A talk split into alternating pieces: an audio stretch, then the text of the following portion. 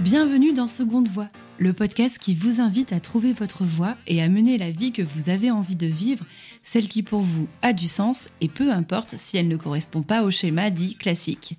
Je suis Célia Gouverneur, j'ai 32 ans, je suis rédactrice web et j'accompagne mes clients dans la création de leur propre podcast. En créant Seconde Voix, j'ai voulu donner la parole à ceux qui se sont affranchis d'une voie traditionnelle pour se réaliser entièrement. Je suis partie du constat que depuis notre enfance, la société nous encourage à suivre une seule et unique voie. Vous savez, celle qui nous fait croire que réussir sa vie, c'est forcément valider des rites de passage et cocher des cases. Alors si cela convient à certains, pour d'autres, ce schéma les freine dans leurs envies profondes et finalement les projette dans une vie qu'ils n'ont pas souhaitée. Pour déconstruire les clichés, vous déculpabiliser et vous ouvrir le champ des possibles, je suis partie à la rencontre de personnes inspirantes pour recueillir leurs itinéraires de vie. Entrepreneurs, anonymes, personnalités ou même sportifs, que ce soit dans leur vie personnelle ou professionnelle, tous ont pris leur vie en main et ne regrettent pas leur choix. J'irai aussi pour vous à la rencontre d'experts comme des sociologues ou des psychologues pour comprendre pourquoi nous avons tant de mal à sortir des schémas imposés par la société. Bonne écoute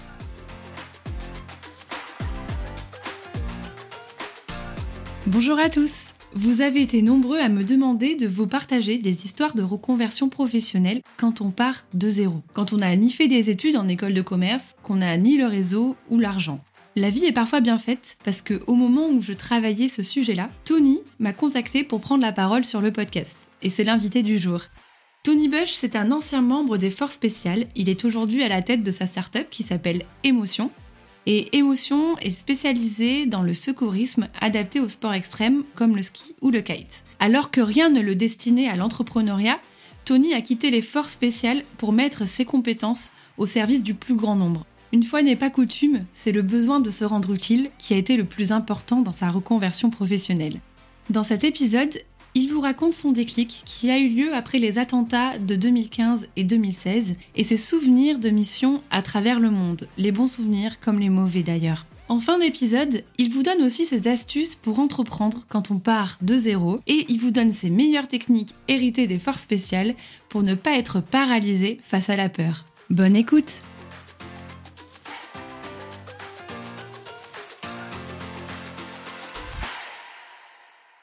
Bonjour Tony, merci d'être avec moi pour euh, ce nouvel épisode de Seconde Voix. Euh, je suis ravie de discuter et d'échanger avec toi. Quand tu m'as euh, écrit pour me proposer ton histoire, j'ai trouvé que ça collait parfaitement avec le podcast et donc je suis ravie d'en faire profiter tous les auditeurs. Bonjour Célia et merci de me recevoir. Effectivement, j'ai découvert ton podcast via tes réseaux sociaux. L'intitulé du podcast Seconde Voix résonne parfaitement avec ce que moi j'entreprends aujourd'hui et et ce qu'est ma vie jusqu'à présent, et je me suis dit que ce serait cool de te le proposer. Ça a matché, on se retrouve ici. Exactement, et j'en suis ravie. et j'espère que tu vas bien d'ailleurs. Ça va très bien, et j'espère que toi aussi pour que l'on passe un bon moment. Tout à fait, tout est ok. Pour que je te présente rapidement euh, à nos auditeurs, si je devais choisir une phrase qui résume ton activité aujourd'hui, que tu comptes révolutionner l'image du euh, secourisme euh, en France, en tout cas changer l'image du euh, secourisme en France. Tony, tu as créé la startup Émotion avec un H qui en fait est la première startup qui est dans les premiers secours pour les sportifs de haut niveau ou les sports outdoor. Et ton idée était aussi de, de former les sportifs pour qu'ils appliquent eux-mêmes les premiers secours. Et ton histoire est incroyable puisque voilà, on va parler d'entrepreneuriat, mais il faut savoir que tu n'y connaissais pas grand-chose, puisqu'avant tout ça, tu avais une première voie, tu as une première voie qui est celle des euh, forces euh, spéciales. Tu étais euh, commando dans la marine pendant plus de dix ans, c'est ça? C'est exactement ça, et tu as résumé mes deux missions d'aujourd'hui, c'est-à-dire la première, intégrer ce sujet du secourisme dans les sports, car personne ne le fait jusqu'à présent, et la seconde, c'est de venir révolutionner et secouer ce milieu qui pour moi est à l'arrêt, le milieu du secourisme, que certains perçoivent comme poussiéreux, voire même repoussant, alors que paradoxalement, c'est un sujet universel et tout le monde aura envie de se sentir utile lorsque un proche ou un partenaire d'entraînement vient chuter lourdement. Et donc c'est pour ça qu'aujourd'hui j'entreprends euh, cette chose-là, la création de, de émotions dans le domaine du sport. D'accord. Et donc aujourd'hui, si moi je t'interviewe, c'est plutôt pour parler de ce fameux switch hein, entre ta vie d'avant et celle de maintenant. Euh, ma première question, elle est assez simple. Est-ce que déjà enfant, tu rêvais euh, d'aventure, euh, de, rentrer dans l'armée Est-ce que tu étais sportif Quel enfant étais-tu? Eh bien, je vais essayer de faire simple malgré, malgré que la question, on peut y tenir un, bon bout de temps. J'étais un garçon introverti, timide avec peu de confiance en lui, voire même pas du tout, jusqu'à l'adolescence.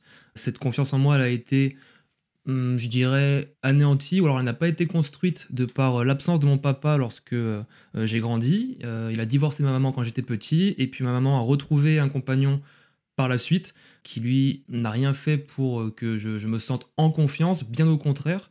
et j'ai dû me construire tout seul. J'étais, pour répondre à ta question, très sportif et ça, pas, ça a passé par là. Euh, cette construction de confiance, je me suis rendu compte que par le sport, lorsqu'on était sur un terrain de sport, dans une salle de sport de combat par exemple, eh bien, il y avait un homme contre un autre et au final, on était tous les mêmes et j'avais à ce moment-là mon mot à dire. Ces premiers ressentis de confiance en moi, je les ai eus grâce au sport et c'est ce qui a déclenché par la suite mon envie de, de prendre en main ma vie et de complètement faire autre chose que ce que m'avait prédestiné ma famille, ma mère en l'occurrence, qui m'a élevé avec mon petit frère, euh, parce que je suis la première personne à être entrée dans l'armée de ma famille, et donc euh, c'est sans doute euh, pour faire un pied nez à l'éducation que j'ai reçue et en faire un petit peu qu'à ma tête, dans le sens où je voulais bah, me démarquer, me prouver des choses à moi-même, et grâce à cette voie-là, aujourd'hui j'ai confiance en moi, ça m'a permis de réaliser plein de choses et dès que j'en ai l'occasion,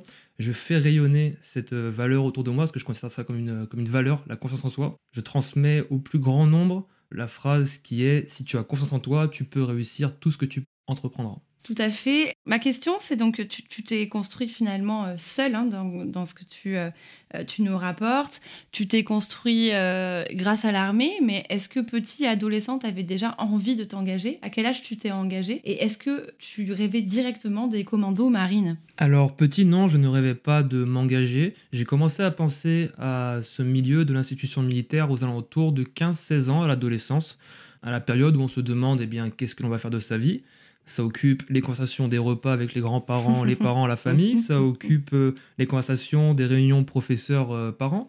Euh, ça occupe les conversations de fin d'année euh, dans, dans le domaine scolaire. Et moi, je n'avais aucune envie de, de, traîner, j'allais dire, de poursuivre de grandes études. J'avais envie, en fait, de me sentir utile. De me sentir utile au sens large. Et ça m'a mené peu à peu vers, vers l'institution militaire. Et comme je suis un sportif, comme j'ai cet esprit de compétition, euh, ce vilain défaut aussi d'être mauvais joueur, de vouloir toujours gagner, eh bien dans l'armée, j'ai vite fait le tri de quels étaient les groupes accessibles et les groupes moins accessibles. Et le plus difficile dans la marine nationale, c'était le groupe des commandos marines qui forment les forces spéciales de la marine. Et pourquoi ce côté-là de la marine? Si c'est une question que tu avais envie de me poser. Ouais, ouais tout à eh bien, C'est parce que les commandos marines sont les seuls à intervenir à partir des trois milieux qui sont la mer, pour la marine, pas de surprise, la terre aussi, mais aussi les airs grâce à des moyens héliportés, voire parachutes. D'accord, donc c'était plutôt cette polyvalence euh, au niveau de, du savoir-faire et c'est ça qui t'a tiré Tout à fait, c'est cette polyvalence-là euh, de pouvoir euh, toucher à tout, d'être bon dans plusieurs domaines et d'accumuler toutes ces compétences pour mener à un seul et unique but. Alors, c'est l'élite euh, un peu hein, dans, l'armée.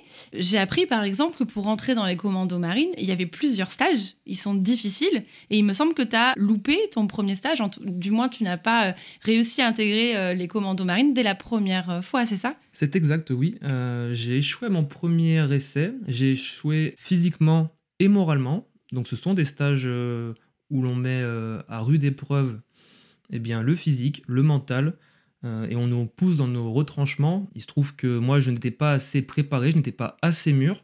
Par la suite, et encore aujourd'hui, je me sers de cet échec parce que eh bien, ça m'a révélé des choses sur moi. Aujourd'hui, je suis, euh, euh, j'ai un très très bon recul sur moi. C'est-à-dire je suis conscient de mes compétences, de mes incompétences, de mes faiblesses, et c'est ce qui me permet de les travailler. Et j'ai appris ça lors de ce premier stage. Donc je suis entré dans la marine en 2019 par un cursus général, comme le font tous les militaires. Et à 20 ans et demi, entre 20 ans et, 21 ans, j'ai passé ce premier stage euh, commando marine, qui est une épreuve de plus de 3 mois, que certains qualifient comme l'une des sélections les plus dures au monde. Et j'ai échoué. J'ai échoué. J'ai su par la suite, après avoir fait le constat de, cet échec, pourquoi j'ai échoué. Déjà, physiquement, j'étais euh, blessé, mais comme tout le monde l'est un petit peu, c'est le but du jeu, c'est pour aller voir et, trier surtout euh, l'ensemble des, des, des, candidats. Et moi, je me suis laissé eh bien, surmené par cette émotion, par la blessure, par le doute, mon mental a lâché et euh, la blessure a pris le pas et il y a un moment où je ne pouvais plus avancer et j'ai été tout simplement bah, mis sur le côté. Comment on vit ça, d'être euh, mis sur le côté et, comment on se relève? Eh bien, euh, je te dirais qu'il y a plein de façons de le vivre. Je ne sais pas comment on le vit, par contre je sais très bien comment moi je l'ai vécu. J'avais un objectif élevé, défini et très éloigné en termes de réalisation, c'est-à-dire que l'objectif est loin et j'enchaîne chaque étape de préparation dans le but de réaliser cet objectif. J'ai vu récemment une interview d'un ex-négociateur du GIGN, je ne connais plus son nom, je ne l'ai plus en tête. Il dit, quand il parlait à ses amis et ses proches quand il était au GIGN, on lui disait Tu dois avoir un mental fou.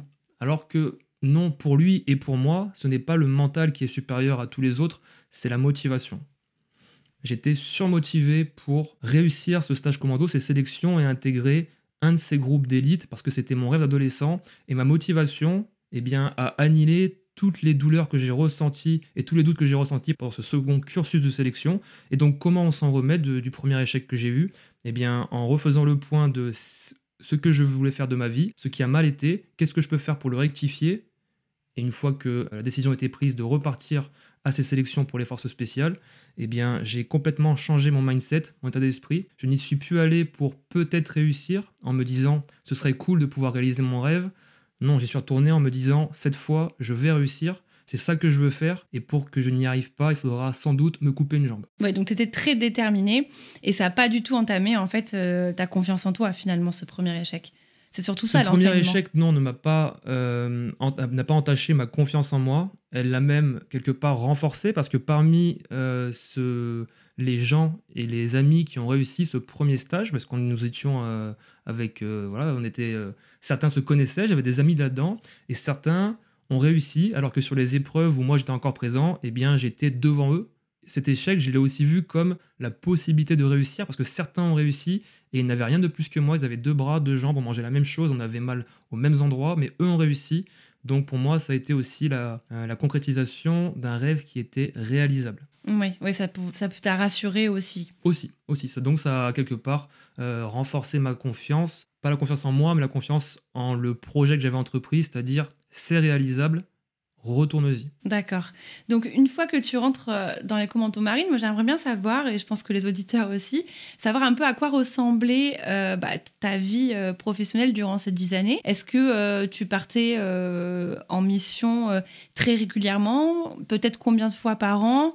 Comment ça se passait en fait? Est-ce que tu avais des moments où tu étais off et plutôt en France Est-ce qu'il y avait une organisation très rodée ou pas forcément? Ça dépend aussi, j'imagine, des besoins en matière de sécurité. Eh bien, l'emploi du temps d'un membre des forces spéciales, qu'il soit dans l'armée de terre, dans la marine ou, dans l'armée de l'air, voire même le GIGN, qui est beaucoup plus médiatisé en France que les autres euh, groupes d'élite, eh bien, il s'assimile un petit peu à ce que vous pouvez tous imaginer, c'est-à-dire que c'est de l'entraînement quotidien sur divers sujets pour être performant le jour où il faudra eh mettre ses compétences à profit. Il y a des départs euh, en mission réguliers, donc au moins une fois par an, ça peut aller de quelques jours jusqu'à plusieurs semaines et plusieurs mois. Lorsque nous sommes en France, on a des stages de perfectionnement parce que comme on a pas mal de compétences euh, à entretenir, eh bien, il faut aller faire du parachutisme quelque part, aller euh, faire de l'hélicoptère et euh, gérer tous ces moyens aéronautiques un autre endroit de France. Il faut aller faire du contre-terrorisme sur terre, sur mer. Il faut aussi aller sur des, euh, sur des pas de tir spécialisés, faire de la, de la conduite, euh, on appelle ça des patrouilles motorisées, de la conduite, on va dire, tactique dans des endroits euh, qui sont similaires à ce qu'on va retrouver en mission. Donc la, la vie d'un membre des forces spéciales, elle est rythmée par l'entraînement, par des objectifs qui sont définis dans l'année où on va partir à l'étranger pour remplir euh, des missions, par des alertes que l'on maintient d'une journée jusqu'à 3-4 jours à une semaine d'intervention où on nous appelle, eh bien, euh, on le sait et on a un délai d'intervention qui est défini au préalable, et donc on se relaie comme ça entre groupes, ce qui fait que ça laisse euh, peu de place, à mon sens, pour une vie privée. C'est une des choses C'est ce qui que te moi, demander, j'ai quitté ouais. Mais oui, comment tu as concilié euh, cette, euh, avec ta vie perso, quoi C'est pas euh, évident. Moi, je l'ai très bien concilié dans le sens où je suis entré dans ce monde des forces spéciales pour réaliser des, des rêves d'adolescent. Donc, j'ai eu la chance de tous les réaliser.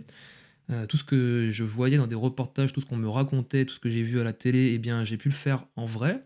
Donc, c'est euh, quelque chose dont je suis assez fier. Comment est-ce que j'ai euh, cumulé cette vie privée à côté? Eh bien, les cinq premières années, je n'en avais pas. C'est-à-dire que ma vie privée, c'était de l'entraînement sportif, c'était de l'entraînement spécifique au travail, parce que moi, je ne voulais pas être le maillon faible en mission. C'est-à-dire que pendant les cinq premières années, j'étais à chaque fois le plus jeune en arrivant dans, euh, dans cet environnement-là. Dans le cursus général, puis dans le cursus force spéciale, j'étais dans les plus jeunes, souvent le plus jeune, et j'avais cette responsabilité, c'est-à-dire de que je m'affligeais à moi-même, hein, de ne pas être le maillon faible parce que nous partons en mission, à la différence de, de groupes euh, conventionnels de l'armée, par petits groupes, entre 10 et 20 personnes, dans des zones non recommandées par les agences de voyage. Et donc, on part euh, entre copains, puisqu'on s'entraîne beaucoup, on passe nos vies ensemble, ça devient des amis. Peut pas s'entendre avec tout le monde, mais la plupart des membres du groupe sont des amis. On connaît leur vie privée, leurs femmes, leurs enfants. Et donc, le jour où on va aller mettre nos compétences à profit dans des missions à l'autre bout du monde, il faut être performant pour que tout le monde revienne. Donc voilà, moi, c'était euh, comme ça que j'ai géré ma première partie de carrière dans la marine et dans les forces spéciales. Et la seconde, eh bien, j'ai rencontré ma femme qui, elle, était au courant de ce que je faisais. On a joué euh, carte sur table, comme on dit. J'étais transparent, je lui ai expliqué ce que je faisais dès le, début, et ensuite, j'en ai plus trop reparlé, mais elle connaissait euh, le rythme de ma vie. Et puis, euh, jusqu'à euh, l'aube de mon départ, c'est-à-dire un an, un an et demi, avant que je, parte de cette institution, après dix années, eh bien, j'ai délaissé doucement ce côté opérationnel pour me concentrer à ma vie future que j'avais déjà choisie comme étant dans la vie civile. Tu avais déjà, en fait, euh, préparé la suite, quoi, dans ta tête. Tout à fait. Dans les forces spéciales, on a des choses qui s'appellent un briefing avant de partir en mission et tout est pensé pour que l'on ne soit pas surpris une fois arrivé sur place. Et donc, je, l'ai, euh, je me suis inspiré de cette euh, chose-là et je l'ai appliquée à ma vie. Donc, pas à un extrême, hein, je ne suis pas formaté au point de faire des briefings avant d'aller faire des courses.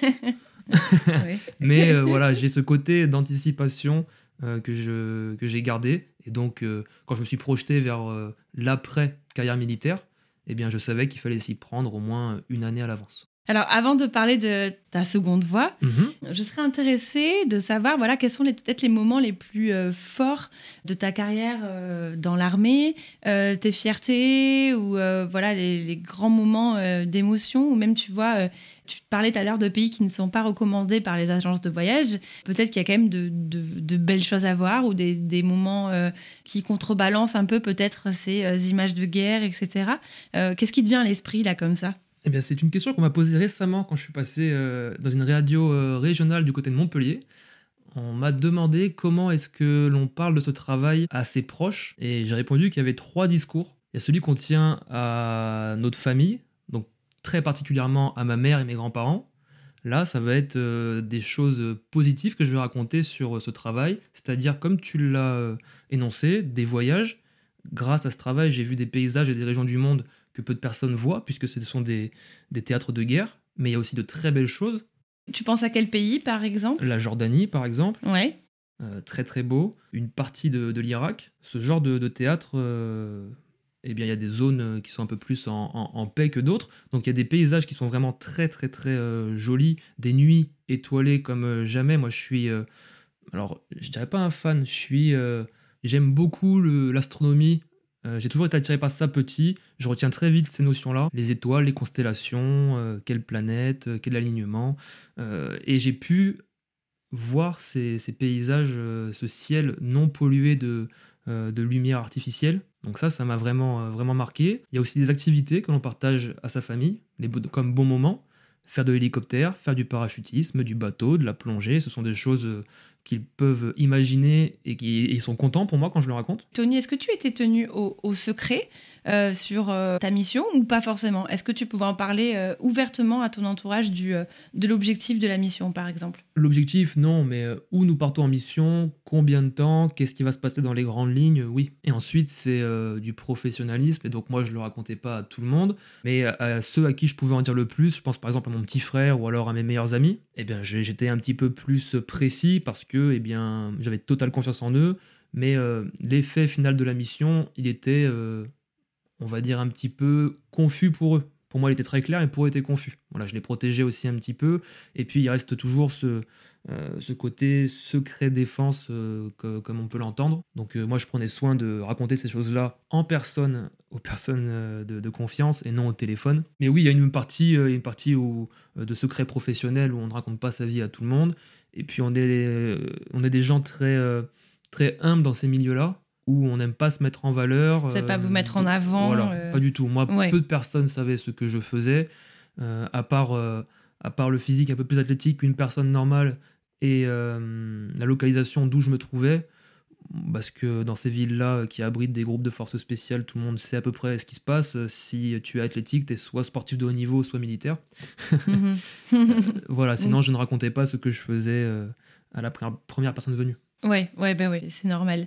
Euh, j'aimerais qu'on parle de, la thématique de la peur. On en a un peu parlé là, mais euh, comment toi tu gères euh, déjà la peur et les inquiétudes de ton entourage? Donc tu l'as dit, par exemple, tu vas, tu vas montrer le positif.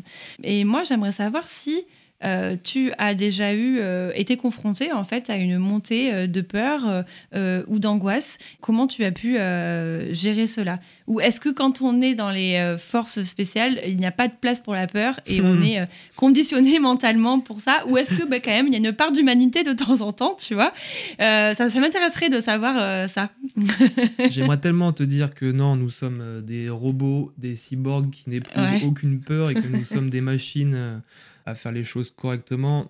Mais non, ce n'est pas le cas. Euh, la force euh, des, hommes avec qui j'ai partagé ces, dix années, c'est que ce sont des humains, ce sont des personnes qui ont des émotions, ce sont des personnes qui font des choix humains, et c'est pour ça qu'on envoie des groupes de forces spéciales et qu'on n'envoie pas une bombe lorsqu'il y a un méchant, si je peux le vulgariser comme ça. Parce qu'on a besoin de l'analyse humaine, on a besoin de ce ressenti du terrain, et donc on est tous confrontés à des émotions, dont la peur. Elle peut être euh, rencontrée euh, lors d'activités. Je sais pas, on, peut, on a tous des peurs euh, qui sont communes à, des gens qui effectuent des travails normaux. Je sais pas, le vertige par exemple, c'est une peur. Moi, je l'avais au début. Alors, c'était pas un vertige maladie, ah, j'avais une appréhension du vide. Ouais. que j'ai combattu, que j'ai appris à combattre par des outils aussi que, l'on nous donne au sein des forces spéciales, comme de la visualisation, que je mets encore en méthode aujourd'hui lorsqu'il faut prendre la parole, par exemple, ou euh, devant une assemblée ou s'il faut, présenter, pitcher euh, son, projet. C'est des choses que je, que je mets euh, encore à profit. des techniques de respiration, des techniques de mimétisme sur des personnes que tu identifies comme étant les personnes qui font le mieux l'activité. On a des, peurs ensuite qui sont naturelles. La peur bah, de la mort. Il y a un moment on sait tous pourquoi on s'est engagé, on sait tous ce que l'on doit faire et on sait qu'à un moment, eh bah, ça peut arriver.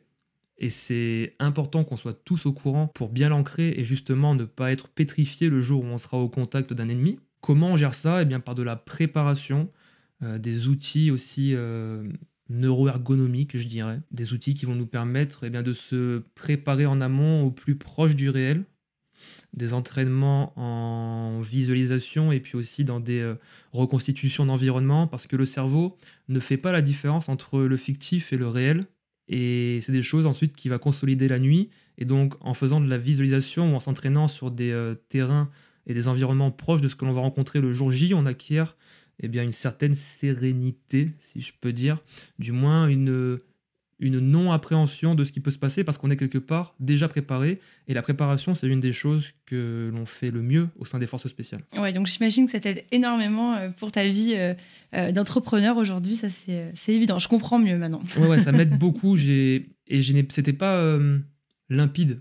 J'ai dû m'entourer de, de, d'une ou deux personnes pour faire face à des difficultés que j'avais dans le monde de l'entrepreneuriat, à la confrontation euh, de, personnes importantes, ne pas faire de, syndrome de l'imposteur par exemple, de me sentir à ma place alors que j'avais fait 10 ans dans les forces spéciales mais que dans le monde normal, et eh bah, des fois je pouvais me dire, et eh bah, je suis là, mais au final, j'ai pas tellement d'expertise. Et eh bien, grâce à, un entourage, parce que j'aime bien m'entourer de personnes compétentes pour combler mes, lacunes, et bien, on m'a fait prendre conscience qu'il y avait des outils que j'avais déjà en place en termes de gestion de stress, d'appréhension et de peur, que aujourd'hui je peux utiliser dans un contexte eh bah, moins dangereux. Ouais, mais qui sont tout aussi utiles. J'aimerais donc qu'on arrive bah, sur euh, la fin de ta carrière dans, dans l'armée. Tu vas nous le raconter, mais il y a eu euh, deux événements en fait qui t'ont fait prendre conscience que euh, bah, il y avait peut-être une seconde voie qui t'attendait. Les attentats de Paris et de Nice, donc en 2015 et 2016, et la perte d'un ami proche. C'est exact, c'est exact. c'est une somme de choses qui ont fait que j'ai quitté l'institution et parmi les choses que tu as énoncées, il y a le pourquoi aujourd'hui je suis euh, dans ce domaine euh, du secourisme et pourquoi je le fais par moi-même plutôt que d'aller me nicher dans une grande institution qui m'offrirait un, très bon poste de par mon CV, mon profil et mes compétences. Eh bien, moi déjà, je suis rentré dans, dans la marine avec un joli CDD de 10 années. Donc je savais qu'au bout de 10 ans, ça allait s'arrêter, que j'avais signé pour 10 ans j'avais la possibilité de le reconduire, et à un moment, à partir de 7 ans et demi, 8 ans, il s'est naturellement posé la question de qu'est-ce que je fais après? À ce moment-là, eh bien, euh, on pèse les pour et les contre. Euh, et quels ont été euh, les, contre qui ont fait que j'ai délaissé ce, côté institution militaire? L'un des premiers, c'est que ce que je voulais faire en rentrant dans les forces spéciales, je l'ai réalisé. Mes rêves d'adolescent ont été réalisés. Et ça, c'est quelque chose que, dont je t'ai dit tout à l'heure que j'étais fier, c'est quelque chose qui est coché pour moi. Du coup, il se posait la question est-ce que j'y retourne, qu'est-ce que j'ai gagné, je vais simplement refaire une seconde fois ce que j'ai déjà fait. Il y avait moins euh, d'entrain par rapport aux objectifs fixés euh, précédemment dans mon adolescence. Ensuite, il y a eh bien, ma maturation. J'ai commencé à mûrir et euh, le lien avec la hiérarchie et l'aspect autoritaire de l'armée, eh bien, je commençais doucement à m'en détacher je n'avais rien contre ça. Euh, je suis rentré dans l'armée à 19 ans, je connaissais le contrat, sauf que en mûrissant, eh bien, on s'affirme en tant qu'homme et j'avais euh, le besoin de voler de mes propres ailes et d'être au centre des décisions de ma vie. Donc encore une fois, euh, ça fait une boucle avec l'entrepreneuriat. ouais, exactement. C'est pas pourquoi j'ai quitté, mais c'est pourquoi j'ai quitté et pourquoi je fais ça encore aujourd'hui. Enfin, pourquoi je fais ça aujourd'hui. ensuite, il y a l'aspect vie privée. Moi, je ne conçois pas d'avoir euh, et c'est mon propre avis, hein, d'avoir une vie privée avec euh, des, enfants euh, dans ce monde-là des forces spéciales, parce que les contraintes, je les ai énumérées tout à l'heure, et pour moi, il faut être focus à 100% pour être le plus performant en mission, ce qui permet de s'épanouir et de revenir tous ensemble. Donc c'était pas possible de, joindre ces deux côtés-là pour moi, d'avoir une vie de famille épanouie et je dirais être présent pour ses proches à 100% et en plus partir euh, en mission et partir en stage de perfectionnement. Et euh, la dernière chose, donc là ça fait déjà beaucoup de choses qui penchaient du côté euh, eh bien je vais, je, vais, je vais sortir de cette institution. Et la dernière, tu l'as dit, malheureusement, au cours d'une opération à laquelle moi je n'ai pas assisté, je n'étais pas là présent ce jour-là, j'ai perdu un très bon copain avec qui je suis rentré dans la marine, qui s'appelle Alain Bertoncello. malheureusement, cette nouvelle nous a tous touchés parce qu'il il y a eu des hommages nationaux aux invalides où euh, j'étais présent, où j'ai euh, porté les cercueils de, mon pote. Et c'est des choses qui font réfléchir, malgré le fait que eh bien, nous sommes au courant de ce qui peut se passer. Euh, mais entre être au courant et porter son pote sur son épaule dans les invalides, et là, c'est deux mondes différents. Donc, je ne peux pas dire que j'étais indifférent face à ça, que j'étais le robot que certains aimeraient que l'on soit. Euh, ça m'a touché et ça a pesé encore une fois dans la balance. Et au moment où il est décédé, où ces deux personnes sont décédées, parce qu'il y avait deux commandos marines, dont l'un était un ami très proche, la nature de mon engagement dans l'armée par rapport à ce qu'on faisait et ce que faisait l'armée à l'extérieur commençait à être remis en question dans mon cerveau. Et je me suis dit que c'était pas non plus très bon de euh, douter, par exemple, des décisions qui pouvaient être prises et euh, qui pouvaient m'être données sur un tas d'opérations extérieures. D'accord, je vois. Oui, c'est un peu le euh, la balance bénéfice-risque finalement. Exactement. Bah, en fait, c'est ouais. pas bénéfice-risque, mais plutôt le plaisir-contrainte. Disons que moi, euh, aujourd'hui, il, y a des choses qui me manquent. J'ai des, bons côtés qui me manquent. Des fois, on me dit, mais il te manque pas ton boulot, l'action, aller tirer, partir en mission avec tes copains. Si, mais qu'est-ce, mais qu'est-ce qui me manque? Des fois, euh, je, me pose avec des amis qui font toujours ce boulot. Euh, ils me disent, tu regrettes pas? Bah, Des fois, je regrette, mais qu'est-ce qui me manque? Ce sont les bons moments. Les mauvais, je ne veux plus les voir et je n'ai aucune envie de reprendre ce package pour profiter des bons moments. Donc ça, ça arrive avant ton interrogation, j'imagine, de euh, vouloir euh, créer émotion et euh, de, de, spécialiser. Enfin, tu étais déjà spécialisé, mais, mais en tout cas de vraiment dépoussiérer l'image du secourisme en France? Tous ces événements-là, quand tu fais ta liste des contres, tout à fait, tout à fait. Ça, ça me, mène vers, ça me mène vers l'extérieur du, du, monde militaire. Et ensuite, il y a une question qui, qui me frappe et qui me dit bah, Tony, ok, mais on fait quoi maintenant? Ouais, c'est ça. et ça, ça, et ça, généralement, c'est pas une période qui est très agréable. Non, et c'est pour ça que je me, félicite de l'avoir anticipé parce que un an un an et demi avant de quitter euh, l'armée, eh bien, j'en ai fait part à mes supérieurs hiérarchiques qui ont été euh, très humains, comme à chaque fois, très intelligents, et qui m'ont dit, eh bien, ok, tu veux partir, tu, on te met de côté, tu ne partiras plus à l'étranger, plus en mission, et euh, tu peux te te focaliser sur ta reconversion tout en travaillant toujours dans l'armée. Hein. Mais euh, voilà, j'ai été plus à l'étranger, donc je pouvais prévoir des rendez-vous le soir, entre midi et deux, le week-end, et je pouvais avoir plus de clarté sur mon emploi du temps. Ouais, et puis tu avais peut-être aussi l'esprit un peu plus euh, léger, un peu plus libre pour euh, te focus sur ton, notre projet. Quoi. Exactement. Du coup, donc à ce moment-là, euh, il y, a eu, y a les attentats de Paris et Nice. Et là, j'aimerais que tu reviennes un peu sur... Euh, parce que c'est aussi ça ton déclic finalement pour euh, la création d'émotions et le secourisme. j'aimerais bien que tu nous racontes un peu bah, voilà, en quoi ces événements sont vraiment la genèse d'émotions. Pour que les gens qui nous écoutent comprennent au niveau chronologique, moi je suis rentré en 2011 et j'ai quitté en 2021 en tout début d'année. Euh, la décision de partir, elle s'est faite en 2019 à peu près, euh, de 2020. Et donc, au préalable, les attentats de Nice et de Paris sont intervenus en 2016 et en 2015. Euh, donc, je les ai vécus de l'intérieur. Et au moment où je me suis dit, qu'est-ce que l'on fait? Alors, j'ai trouvé le, mot entrepreneuriat, liberté, liberté financière, tout ça dans, dans, mon cursus de reconversion. Et une fois que j'avais trouvé que je voulais être au centre des décisions de ma vie professionnelle, il s'agit de savoir qu'est-ce que j'allais entreprendre. Et donc là, euh, euh, j'ai fouillé, j'ai fouillé au fond de moi, au fond de, mon cerveau, au fond de mon ventre. Qu'est-ce que je veux faire? Parce que je savais très bien qu'il fallait quelque chose qui me plaisait pour travailler beaucoup. Parce que travailler beaucoup, c'est la clé de la réussite. Il faut travailler aussi intelligemment, mais la somme de travail est, euh, est énorme quand on crée quelque chose. Et je sais aussi que tout homme épanoui est productif. Donc il fallait quelque chose qui m'épanouissait. Et donc là, euh, c'est très bien fait, ton podcast est très bien fait parce qu'on arrive à, une liaison avec euh, le pourquoi je suis rentré dans l'armée. Tu te rappelles, tout à l'heure, je t'ai dit, je voulais être utile. C'est quelque chose qui est revenu en moi. Je veux être utile. Et comment j'allais l'être? Eh bien, comme tu l'as dit, des attentats ont, sévi en France, on s'en souvient tous, 2015 et 2016. Moi, je les ai vécus de l'intérieur dans le sens où j'étais au sein des forces spéciales, donc des gens qui sont mis à contribution euh, du grand public à l'étranger pour être protégés, particulièrement lors de libération d'otages, par exemple, lors de neutralisation euh, de, chefs des organisations euh, telles que l'État islamique. Et en 2015 et en 2016, j'étais en mission, j'étais dans ces pays, donc j'étais dans les pays où résidaient les, chefs de cette organisation-là.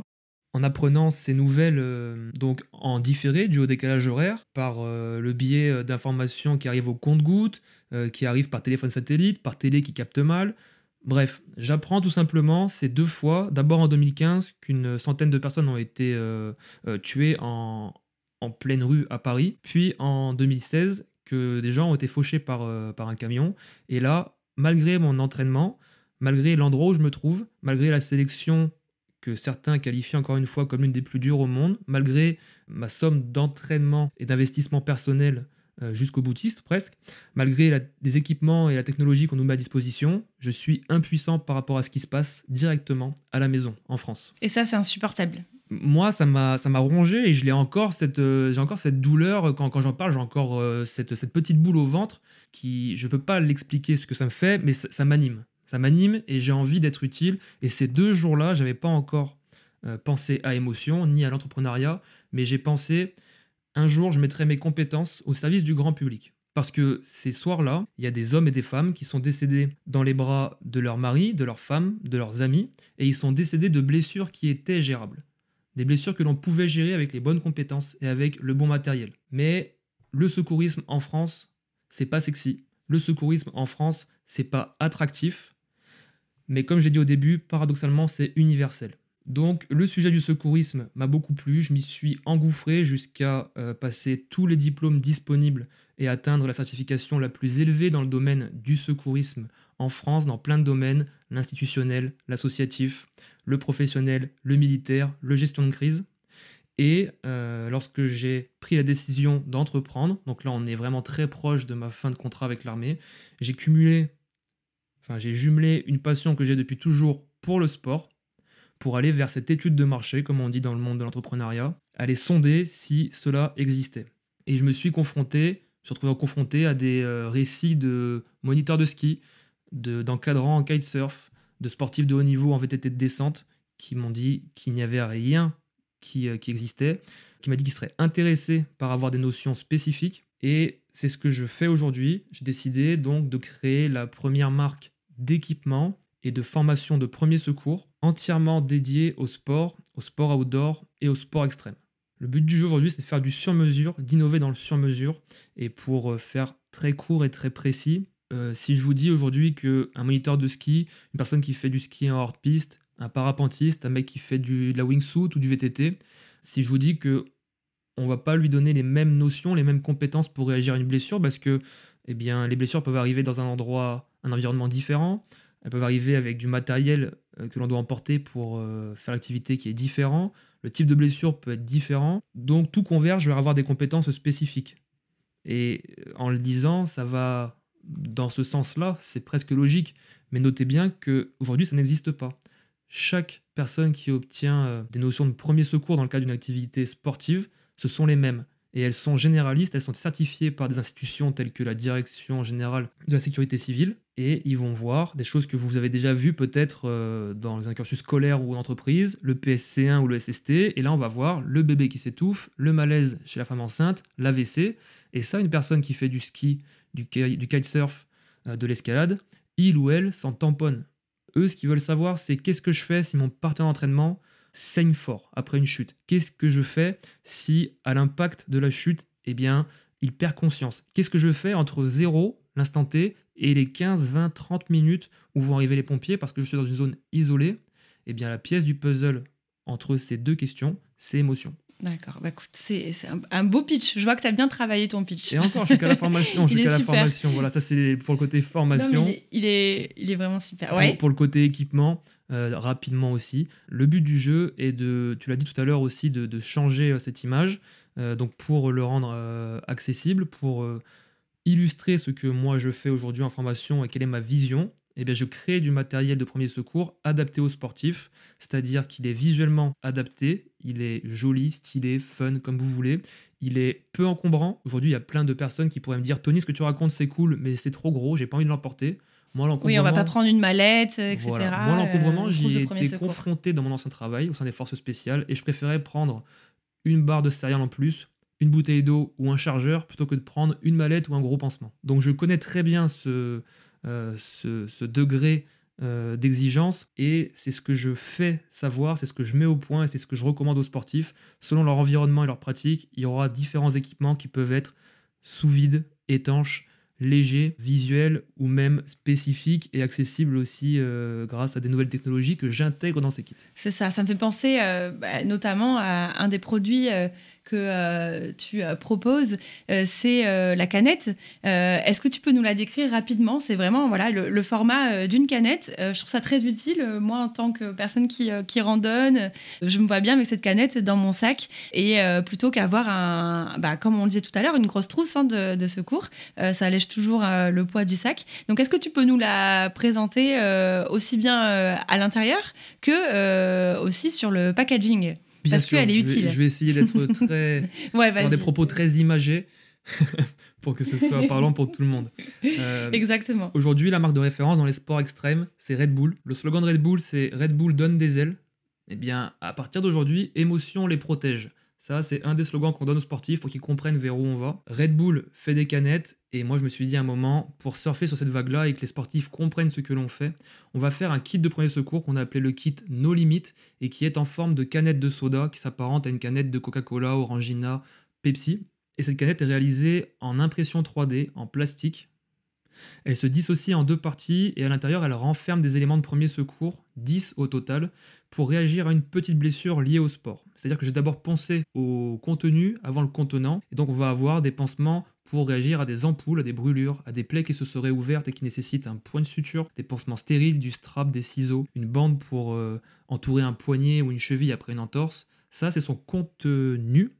Et euh, sur le contenant, pour que le trompe-l'œil soit parfait, sur l'étiquette, eh bien, euh, à l'endroit où normalement il y a des écritures liées à la canette de soda, eh bien, on a aussi inscrit des écritures, mais elles sont toutes en relation avec les premiers secours. C'est-à-dire que sur les valeurs essentielles, à l'endroit où vous trouvez normalement les kilocalories par jour, euh, le pourcentage de sucre, de sodium et autres, eh bien, on va avoir des valeurs essentielles qui nous disent, eh bien, et qui nous rappellent quoi faire lorsqu'une blessure saigne fortement, quoi faire lorsqu'une personne perd conscience, et quoi dire au secours, et quels sont les numéros d'urgence qui vont être utiles aux sportifs.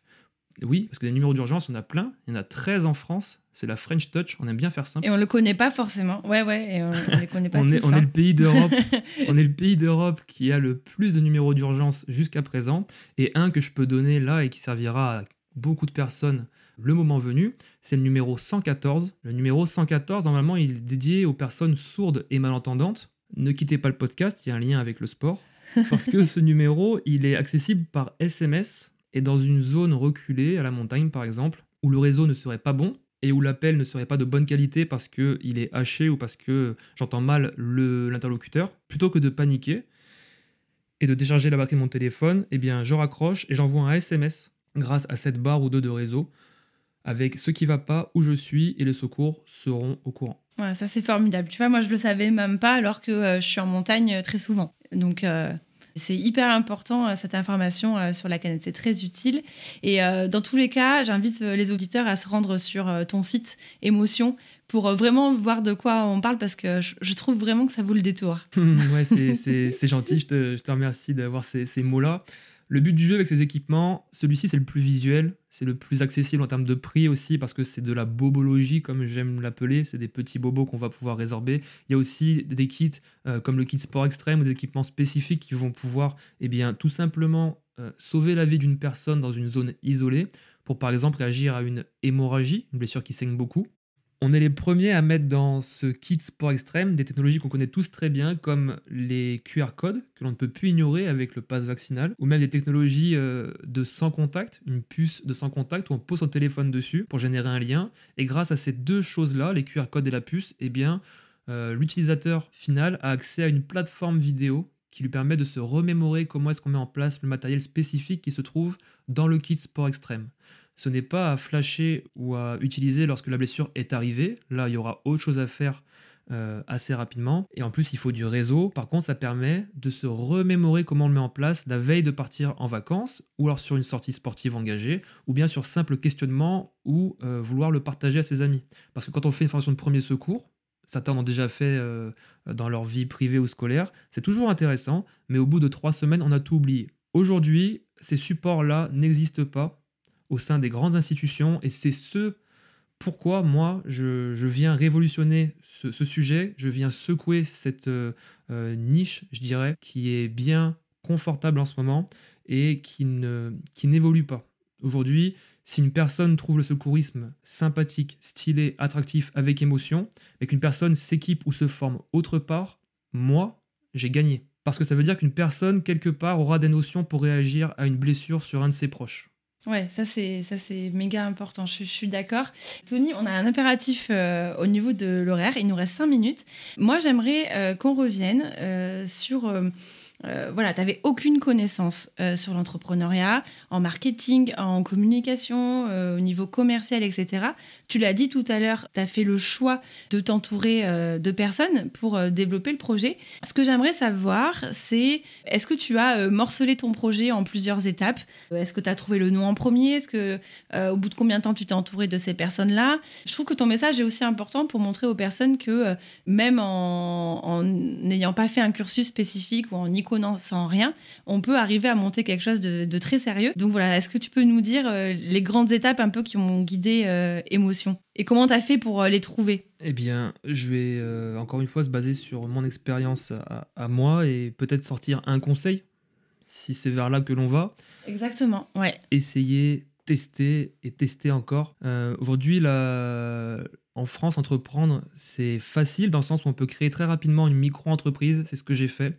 Euh, j'ai créé directement un produit à la va-vite. J'ai été démarché, j'ai été communiqué sur les réseaux euh, sociaux professionnels type LinkedIn, Indeed. J'ai été rencontrer des gens du secteur sportif et j'ai confronté mon idée au marché. Et je l'ai fait très vite, ça ressemblait à rien. C'était monté euh, avec un, un, copain au début, puis un Shopify avec des médias bof. Mais l'idée, l'idée en fait, résonnait à chaque fois et elle résonne encore positivement, peu importe à qui je la raconte. Ce qui fait que les gens étaient plus intéressés par moi, mon vécu, mon expertise et ce que je pouvais leur apporter plutôt que par une belle page de présentation. Après, tout ce qui est présentation et puis euh, bah, autres, euh, ça se fait sur des temps morts qu'on peut avoir le soir, la nuit, le matin. Mais euh, je trouve dommage de commencer par euh, mettre tout en forme et ensuite confronter son idée parce que si jamais ce n'est pas bon, ce n'est pas aussi bon que ce qu'on l'aurait espéré, eh bien il faut tout refaire. Allez confronter votre idée au marché, aux acteurs euh, que vous ciblez. C'est ce que moi j'ai retenu. Tu parlais aussi de, compétences que je n'avais pas et que je n'ai toujours pas. Je me suis servi de l'expérience que j'ai eue dans l'armée et lors de mon échec au stage commando euh, pour identifier mes faiblesses, pour identifier mes forces. Et j'ai fait le ratio de est-ce qu'il était bon d'apprendre ces compétences ou de s'entourer. Et sur le ratio bénéfice-risque, si je peux dire, eh bien, il fallait s'entourer. Et donc, très rapidement, euh, je me suis entouré d'une personne qui gère encore aujourd'hui et qui est euh, mon associé chez Emotion, puisque nous sommes deux, qui gère la communication, tout ce qui est digital sur Emotion, le site web, euh, le contenu média. Et ce que je sais faire, lui ne sait pas le faire. Et ce qu'il fait, je ne sais pas du tout comment le faire. Nous sommes compétents, nous sommes aussi des morts de faim, et c'est pour ça qu'on avance rapidement, de façon déterminée, et que Emotion prend forme semaine après semaine. Autre question très rapide, je sais que beaucoup de personnes se la posent. Là, on imagine que donc tu as quitté les, forces spéciales, donc tout d'un coup, tu n'avais peut-être plus de salaire et euh, tu as créé ta boîte. Euh, comment on fait pour euh, bah voilà, se lancer comme ça sans savoir si on va pouvoir en vivre? Déjà, encore, encore une fois, encore une fois le, les dispositions sociales en France permettent d'avoir un matelas de secours, le chômage par exemple. C'était ton cas, tu as fait. Exactement, c'est ce, ce, que j'ai fait. Euh, donc ça, ça, ça, nous met un, filet, donc c'était pas grand chose par rapport à ce que je gagnais, mais puisque euh, j'ai euh, une famille structurée, équilibrée en le nom de ma maman, eh bien j'ai mis de l'argent de côté, j'ai anticipé l'avenir, donc j'avais quelques sous de côté, plus le chômage, donc j'avais de quoi tenir deux ans. Donc c'est-à-dire que voilà, j'avais ce matelas-là en tête et cet objectif qui était défini encore une fois et assez lointain pour le respecter et pour mettre des, des objectifs intermédiaires. Donc en France, on peut entreprendre en ayant ce, filet de sécurité et ensuite, je vais rien vous apprendre en, disant qu'il faut être persuadé de ce que l'on fait. Moi, j'ai eu des, refus, j'en ai encore, mais euh, je suis persuadé ce que je fais servira un jour, et là ça rejoint depuis le début ce que je dis, c'est être utile. Je l'ai dit dans une phrase précédemment, si quelqu'un trouve le sujet stylé grâce à émotion et qu'il se forme autre part, j'ai gagné et j'ai à cœur de changer le destin de quelques vies parce que euh, des gens sauront comment réagir et se diront eh ben, heureusement que je tombais sur les comptes réseaux sociaux euh, de émotion ou sur leur site ou sur Tony lors d'un podcast parce que eh bien j'ai pris conscience qu'on pouvait avoir des notions spécifiques sur mesure et qui m'ont servi ce jour-là. Ouais, c'est ce qui te guide aujourd'hui. C'est vraiment ce qui te qui te motive. Quelle est la phrase mantra euh, qui te guide dans ta vie? Est-ce qu'il y a une phrase que tu te répètes souvent? Avait vu une plus jeune, mais maintenant je la trouve un peu démodée. Mais vas-y, je t'écoute. Euh, c'était ce qui ne te tue pas te rend plus fort. Beaucoup trop de monde l'ont repris. Je la trouve maintenant euh, kitsch. Non, non, non. Maintenant, donc je t'ai dit non, mais je t'en dis, je t'en ai quand même dit une. Ça, c'est celle qui m'animait plus jeune. Aujourd'hui, j'en ai une qui, qui serait peut-être à moi et qu'on se répète avec mon associé c'est on sait que ça va fonctionner autant que ce que l'on souhaite. Tout ce que l'on ne sait pas, c'est quand. Et au cours d'un podcast que j'ai réalisé avec euh, un, autre euh, host, euh, lui avait rebondi sur cette phrase en disant Oui, c'est vrai, c'est la règle des trois T le travail, le talent et le temps. Et il n'y a que celui-ci que tu ne peux pas maîtriser. Donc je me répète cette phrase dès lors qu'une chose ne va pas dans mon sens, dès lors que quelqu'un ne, euh, ne répond pas positivement à mon mail ou que je n'arrive pas à avoir euh, ce que je souhaite. Dès lors que c'est compliqué, parce qu'il y a aussi des jours compliqués, eh bien, je sais que ça va fonctionner, mais je ne sais pas quand. D'accord, on va s'arrêter sur ça. C'est hmm. parfait. Merci beaucoup, Tony. C'est génial. Où est-ce qu'on peut retrouver les, actualités de Émotion Peut-être si tu peux nous donner le nom du compte Instagram? Tout à fait. Eh bien, on peut retrouver les actualités de Émotion sur euh, les réseaux sociaux de Émotion. Émotion.france, émotion avec un H en référence à l'hémorragie. C'est bien ça que l'on redoute le plus en secourisme. Euh, ensuite, il y a le site internet www.emotion.fr et pour ceux qui auront aimé ma personne et qui veulent euh, échanger avec moi, sur le profil LinkedIn, Tony Bush, T-O-N-Y, Bush, B-U-S-C-H. Parfait. Bah écoute, je pense que certains vont te contacter, c'est évident. Euh, J'adorais euh, écouter ton histoire, euh, échanger avec toi. Et euh, encore une fois, merci parce que moi, ce que je retiens surtout comme message, c'est que on peut partir de zéro et, et faire quelque chose de sa seconde voix. Et on n'est pas obligé d'être né soit avec une cuillère dans la bouche, cuillère en argent, pardon, dans la bouche, soit d'avoir fait une école de commerce euh, soit d'avoir euh, déjà euh, monté une boîte, etc., d'avoir des parents entrepreneurs, etc. donc je trouve que c'est toujours important de, remontrer ça. Et ce fameux travail talent-temps, on va le, retenir. Hmm, on, a, tous quelque chose qui nous anime. Certains vont l'écouter, d'autres non. Et moi, j'ai choisi de l'écouter. Bah, ben, moi aussi. Bon, bah, écoute, merci beaucoup, Tony. Je te souhaite une bonne fin de journée et à très bientôt. À très bientôt, Célia. J'espère que l'histoire de Tony vous a plu, qu'elle vous a inspiré et qu'elle vous a montré que rien n'est impossible. On peut créer son entreprise même quand on n'a pas les compétences en communication, marketing, etc. Je vous retrouve dans 15 jours pour un prochain épisode avec toujours cette thématique. À très vite!